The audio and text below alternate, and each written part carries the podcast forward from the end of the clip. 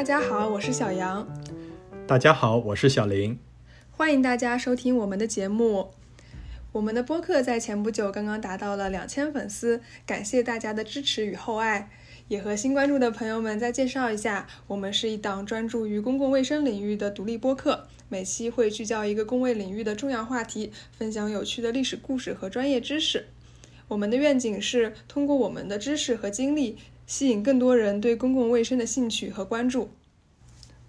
这一期节目，我们想和大家来聊一聊一个和生活密切相关的话题——糖。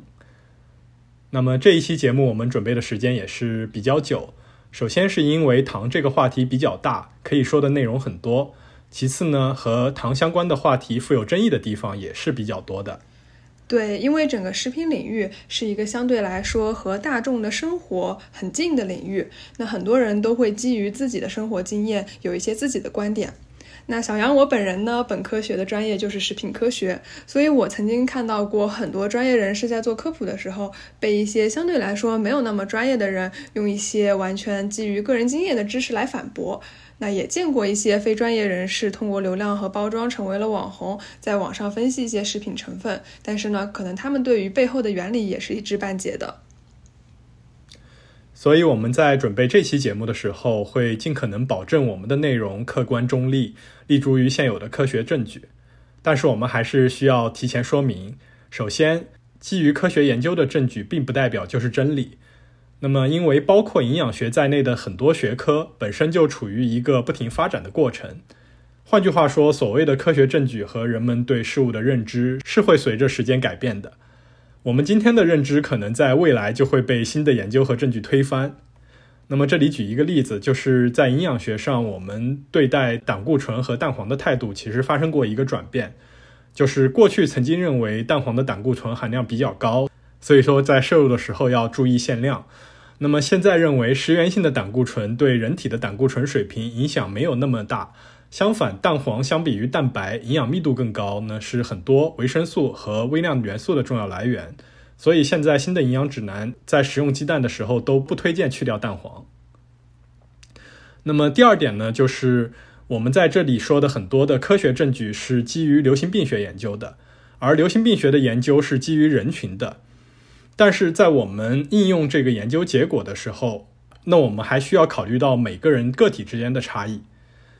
那举一个例子，就是我们有的时候会在网上看到这样的评论，就是谁谁谁保持健康生活习惯，英年早逝；那谁谁谁抽烟喝酒活到九十九。那你当然不能用这个去作为抽烟喝酒有有益的一个证据。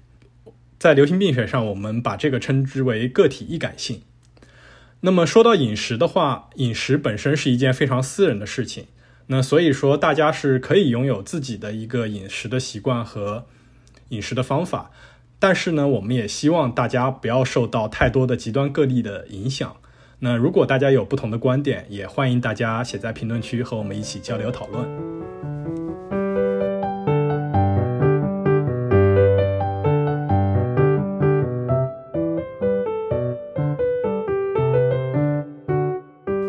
那我们这期既然要聊糖，我们就要首先来说一说什么是糖，因为在不同的语境下，糖这个词所指代的对象往往也不同。那我们在家里面如果是做饭的话，糖可能指的就是家里用的绵白糖或者是白砂糖。那但是在营养学上的话，糖这个概念覆盖的范围会更广。我们营养学上所说的糖其实就是碳水化合物，就是糖类是一个大类，那包括了单糖。双糖、寡糖还有多糖，那么单糖就包括了最常见的，比如像葡萄糖、果糖还有半乳糖。那双糖呢，是由两分子的单糖以糖苷键相结合。那么最常见的就是我们我们烹调用的白砂糖，它的主要成分其实就是蔗糖。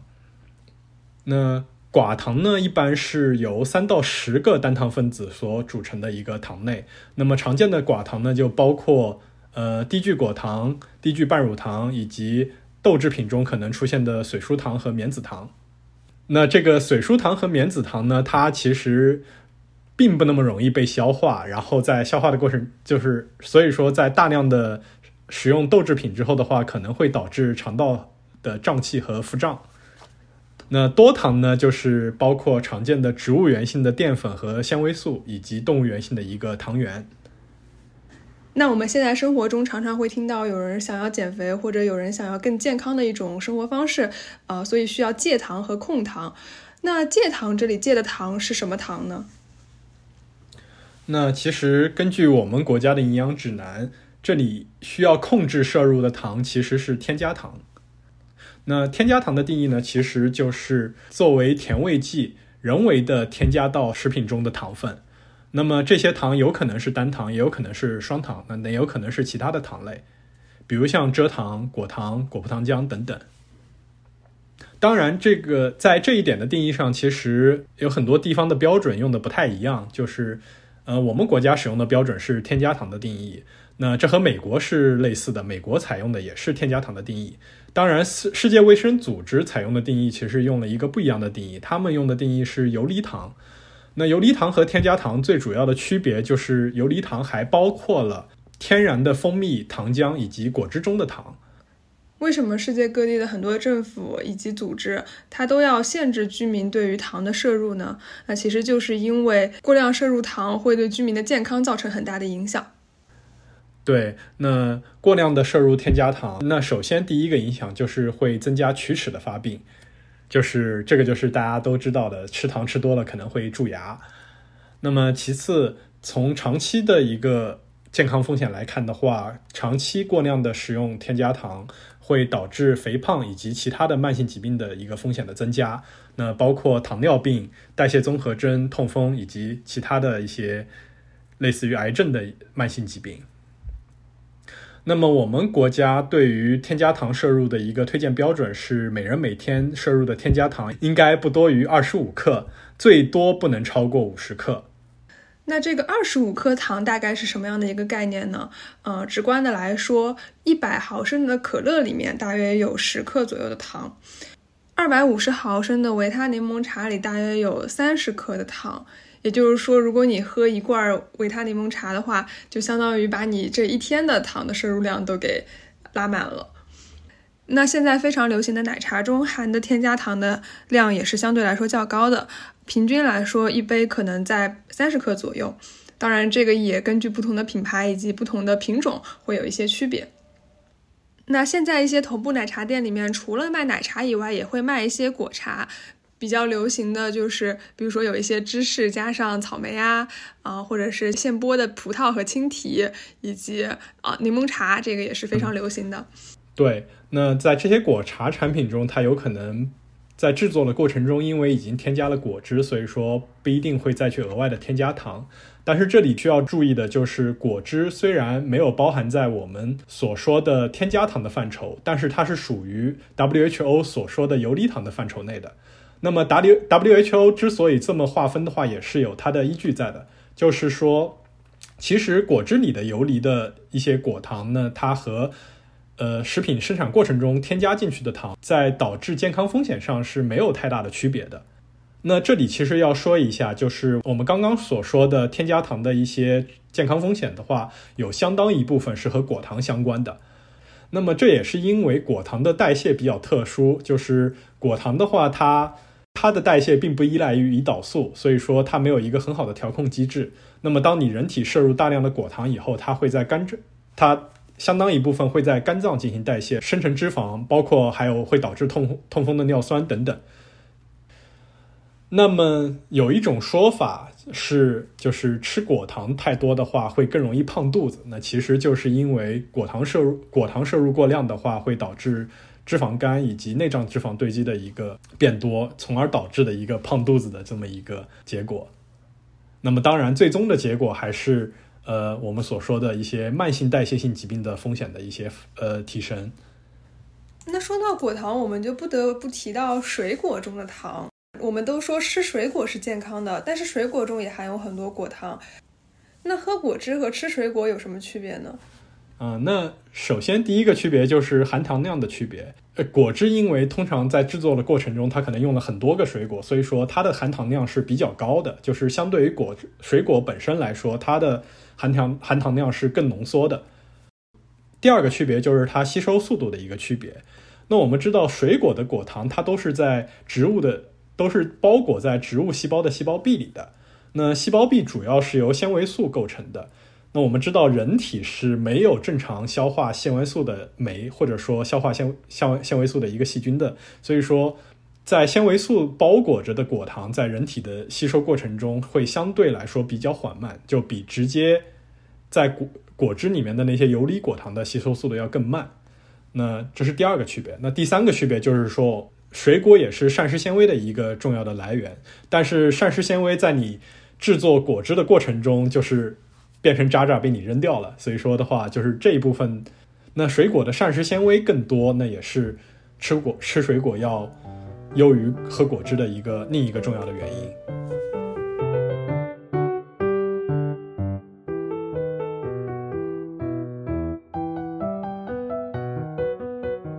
那我们前面讲了这么多关于过度摄入添加糖的风险，那我们在生活中该如何控制添加糖的摄入呢？那首先，我觉得最重要的一点就是，呃，要关心我们平时食物的营养成分表和配料表。那因为添加糖一个非常大的来源就是含糖饮料和含糖零食，在看营养成分表的时候，它会有单独的一列说添加糖的含量是，呃。每一百克，比比方说每一百克多少克，那这样我们就可以有一个计算，大概你所食用的这个零食或者饮呃或者饮料中大概含有多少糖，那这样是一个就对自己每天摄入糖有一个大致的了解。那第二个就是我们要看它食品的一个配料表，那在配料表上我们需要注意的是它有没有包括白砂糖、果葡糖浆、结晶果糖、高糖玉米糖浆等等这些配。配料，那这些配料它都属于添加糖。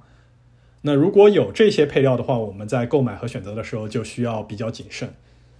实际上，如果我们去超市去看一些包装饮料的配料表的话，大多都是会含有呃以上所说的这些添加糖的。对，除非是零糖的饮料。它有一些饮料，它会在瓶身上注明它是零糖、零脂、零卡的，但这个地方我们也要多留一个心眼。比如说，在两年前啊，就有某一个呃某某森林乳茶，当时是风靡一时的，它标榜是自己是零蔗糖，结果后来才发现它确实是没有蔗糖，但是它是有结晶果糖的。商家可能会在产品的宣传上去玩一些文字游戏，嗯，但是配料表它是没有不能骗人的。对，所以说我们在选购饮料和食品的时候，一定要关注营养成分表和配料表。那刚刚我们所说的这些呢，基本上都属于包装食品哈，就是包括零食啊、饮料中的一些糖。那其实我们在生活中还会观察到，很多人减肥，他会先从减少主食的摄入开始，比如说三餐不吃米饭、不吃碳水了。对，就是其实现在很流行去戒碳水，就是比戒糖、控糖更高一级，就是它限制所有的碳水化合物的摄入。那么其实这和我们营养指南的推荐是有一定出入的。那在最新版的《中国居民膳食指南》二零二二版中，它的推荐是主食占总能量的供给应该达到百分之五十到百分之五十五。那这个推荐的值也是基于流行病学证据得出的。那之前是有一篇非常著名的文献得到的一个，就是基于 meta 分析和一个大型队列的研究，它得到的结论就是主食的供能比最好就在一半左右。那多了少了的话，都会提升全因死亡率。呃，但是呃，我们这里所说的主食的话，它不一定就是精米精面，它也包括了全谷物啊、杂豆啊、薯类啊。那也就像是，比如像我们平时所讲的一些粗粮。当然，我们的指南其实是推荐去多摄入一些全谷物、杂豆和薯类的。那相比于精米精面这些全谷物，首先它它的优势就是它。在于它的升糖能力相对较低，可以保证血糖的一个平稳。那其次就是这些谷物在精制成精米精面的过程中，会脱去它的谷糠层以及胚芽。那这这一部分的话，它其实营养成分相对来说比较丰富，被称为微量营养库。那摄入适量的摄入一些全谷物的话，可以保证一个饮食的多样性和保证一些微量微量元素的一个摄入。那当当然啊，近些年随着超重和肥胖的患病率的逐年提高，那很多人都有控制体重的一个需求。呃，有一些膳食模式，包括刚才小杨说的，就是呃降降低碳水的摄入。那这些膳食模式在网络上也是非常的流行。那其中比较有代表性的就是我们所说的生酮饮食。那生酮饮食顾名思义就是让身体产生很多酮体的饮食，就是比较朴素的理解。那酮体呢，其实是脂肪在机体摄取碳水不足的情况下的一个代谢产物。想要达到生酮状态呢，就需要去吃高比例的脂肪，那适当的蛋白质和相当低脂、相当低比例的碳水化合物。那生酮饮食的话，最早其实是作为治疗癫痫的一个方案被提出的。那么后来的话，也是慢慢的被很多人发现，作为一个控制体重和控制体重的一个饮食方案。当然，这种生酮饮食的方法是不是真的可以减肥？它其实是有一些争议在里头的。因为有的人，有的营养学家会认为，嗯，生酮饮食瘦下来的人，他其实并不是因为生酮的这个原理，而是因为生酮要求低碳水。你你少吃了主食，自然而然你的能量摄入就更少了，产生的这个能量差就造成了减肥的效果。不过也有另一种说法，认为生酮饮食比起同样有能量差的这种低脂饮食来说，它确实显现出了更好的减肥效果。这个背后的原理呢，还有待进一步探索。对，就是具体具体它，因为人体的代谢是一个非常复杂的过程，所以说有很多的这些，我们也并在现在来说还是相对来说比较有争议的。那当然，其实还有另一种观点，就是说，呃。像生酮饮食这样大规模改变饮食习惯的这种，呃，饮食方案的话，那如果一旦你回到正常的一个饮食的话，它可能你之前减就是减下去的重量，它也会也会有一个反弹。那么当然，生酮饮食它其实还有别的一些潜在的健康风险。那直接的问题呢，就包括便秘，还有生酮饮食可能带来的酮症酸中毒的风险。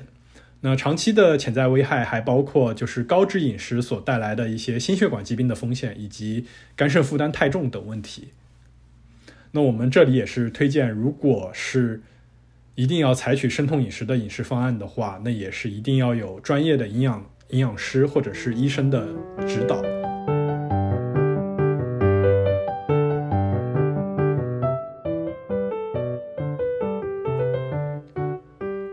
刚我们说了这么多添加糖的风险以及减少添加糖摄入的必要性，但是人类对于甜味的喜好是刻在 DNA 里的，这也就让人们走上了另一条获取甜味的路，也就是代糖。其实代糖并不是一个新鲜的事物，大家如果身边有糖尿病患者的话，他们一定知道阿斯巴甜是什么。那只是随着社会的发展和居民健康意识的提升。那大家逐渐的意识到控糖的一个必要性，那代糖这也才逐渐的走进了大众的视野。其实代糖的历史比我们想象的要悠久很多，早在1878年就出现了第一种人工合成的代糖，也就是糖精。这背后是一个很有意思的故事。当时美国约翰霍普金斯大学的一位化学家，他有一天做完化学实验之后，没有洗手就回家了。回家之后，他品尝他妻子做的晚饭的时候，发现各个菜都很甜。可是妻子说他并没有在在菜中放糖。然后这位化学家他尝了各种碟子啊之类的，才发现原来是自己的手上有甜味。于是他兴奋地回到实验室，去尝遍了当时放在实验桌上的烧杯以及蒸发皿。当然，这个是呃现在我们在实验中不允许的一种做法。是严重违反实验室操作准则的一个做法。对，幸运的是他当时并没有中毒啊。然后他就发现了，他他其实当时做的实验是研究煤焦油的衍生物，但在这个过程中意外的合成了一种很甜的物质。几个月后，他经过研究确定了这种物质的化学组成和特性，并将其命名为糖精。这种糖精呢是一种白色的结晶体，溶于热水中比蔗糖甜四百到五百倍。然后，这位化学家他申请了专利，并且在几年后开始在德国建立工厂生产糖精。虽然说这个糖精从发现到商业化过程中的时间很短，但是其实糖精在商业化初期并没有掀起太大波澜。真正促进糖精广泛传播并使用的，其实是两次世界大战期间的糖的短缺。对。那虽然说我们现在大家都在倡导说控糖，但是其实糖是一个非常重要的战略物资。那在战争期间的话，糖是会出现的短缺以及价格的上涨的。那也正是在一战和二战这两次世界大战的时候，糖的短缺以及价格的波动，促使了糖精的广泛的传播和使用。那这里也补充一下，就是我国的食糖其实是长期存在供给不足的情况的，也就是说，我国的食糖产量是低于我国的食糖消费量的。那缺失的这一部分就主要依赖于进口了，因此，其实，在历史上也会有一些走私糖的现象。嗯，对，那其实，呃，糖除了健康效应以外，它背后还有很多涉及到卫生经济学的内容。那可能以后我们找个机会再和大家聊一聊。今天篇幅所限，就不展开和大家说了。那我们说回代糖，刚刚我们说的糖精，它其实是第一个人工合成的甜味剂。那它其实有一个比较致命的缺点，就是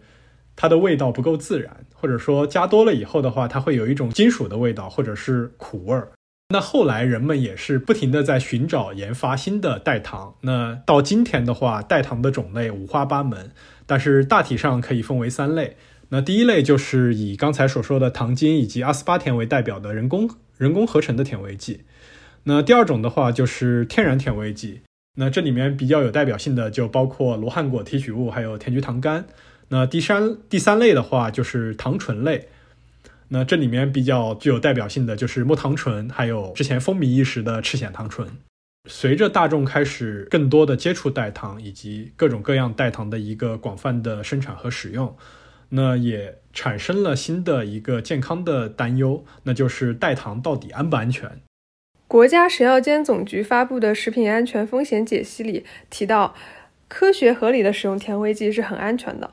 我们能够在市场上见到的代糖都是通过了安全性评估的，所以如果只是少量使用的话，对大部分人来说都是安全的。但是有些人的消化系统会对代糖比较敏感，比如说吃大量糖醇的时候，可能会发生腹泻、胀肚等情况。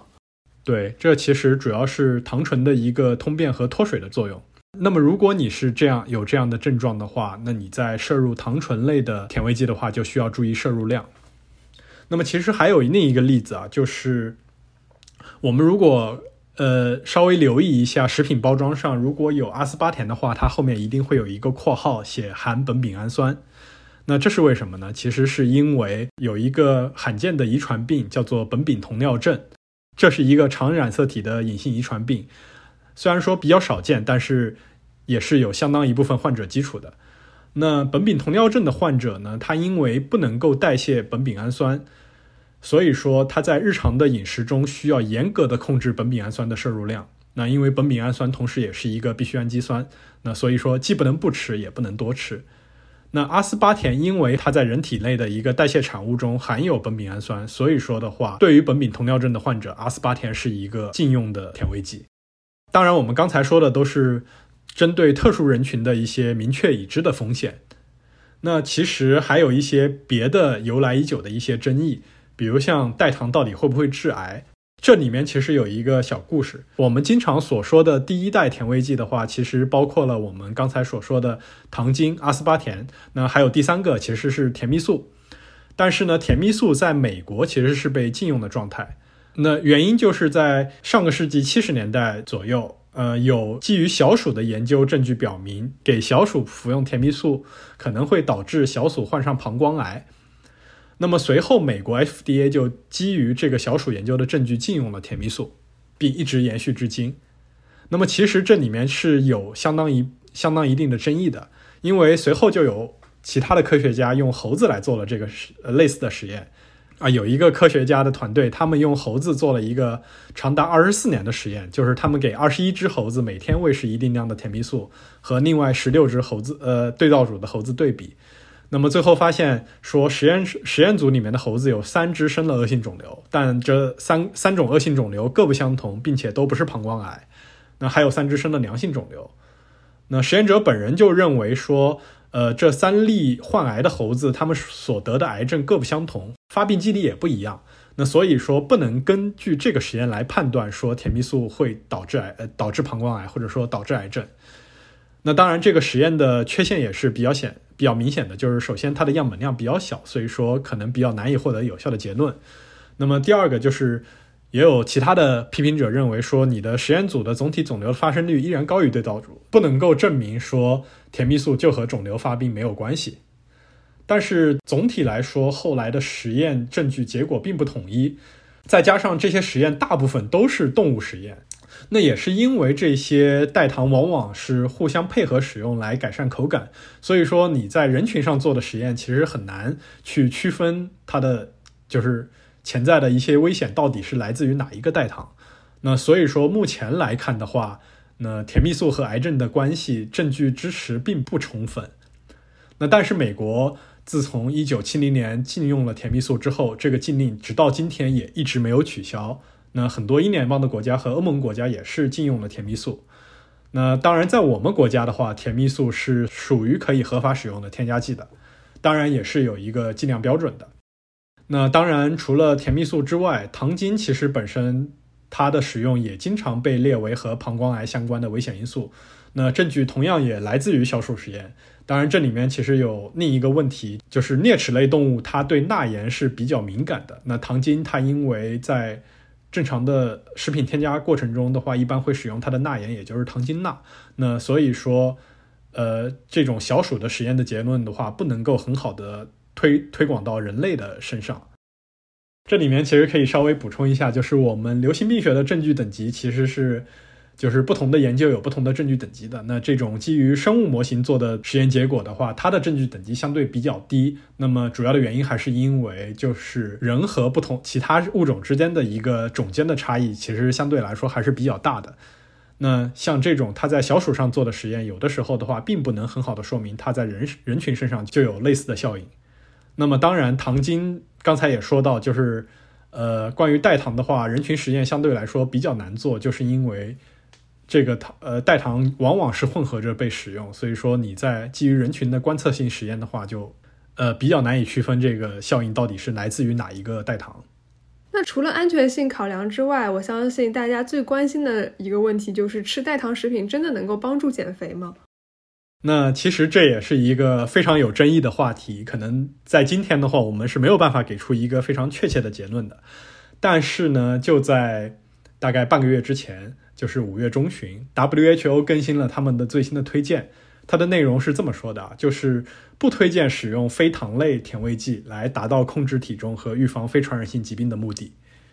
啊，当然这句话可能乍一说，对于代糖来说是一个非常大的利空消息。股价开始跌了。呃，确实，就是它这个消息在出现了以后的话，就是美国的一些行业协会很快的就出做出反应来。反对和抵制它的这个推荐，当然，这个推荐的话，其实我们需要解读的话，是需要注意其中的一些细节的。那就是首先，他所说的非甜非糖类甜味剂的话，是不包括糖醇的，因为糖醇的话，广义上来说算是一种糖类。那但是是包括所有的自然的非糖醇类代糖和人工合成的代糖的。那么其次的话，就是他这条推荐的话，它的推荐等级被列为了 conditional。也就是说，有条件的推荐，呃，换换句话来说，就是它其实 WHO 自己认为它的证据目前来说是不够充分的。那包括说代糖可能导致的一些呃代谢疾病啊，这些都是有一些流行病学证据去支持，但是这个证据等级相对来说总体都是比较低的。那么各个国家在具体实施的时候，也是需要根据各自的情况再去具体判断。那么其实这里的话，就是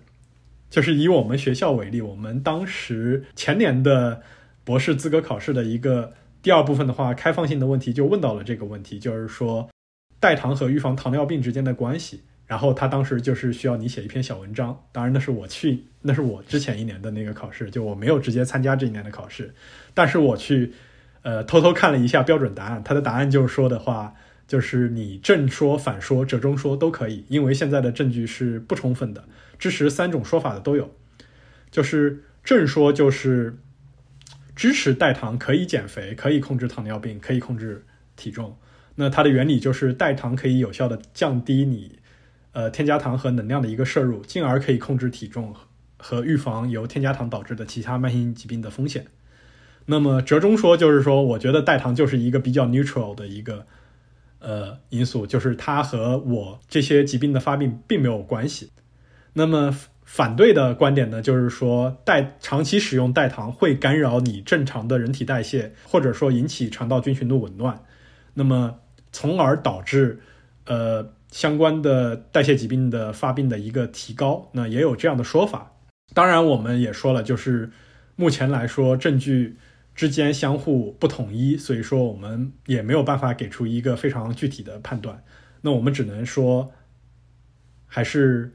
像刚才小杨说的那样，就是在目前的证据下，科学合理的使用甜味剂相对来说还是比较安全的。当然需要注意使用量。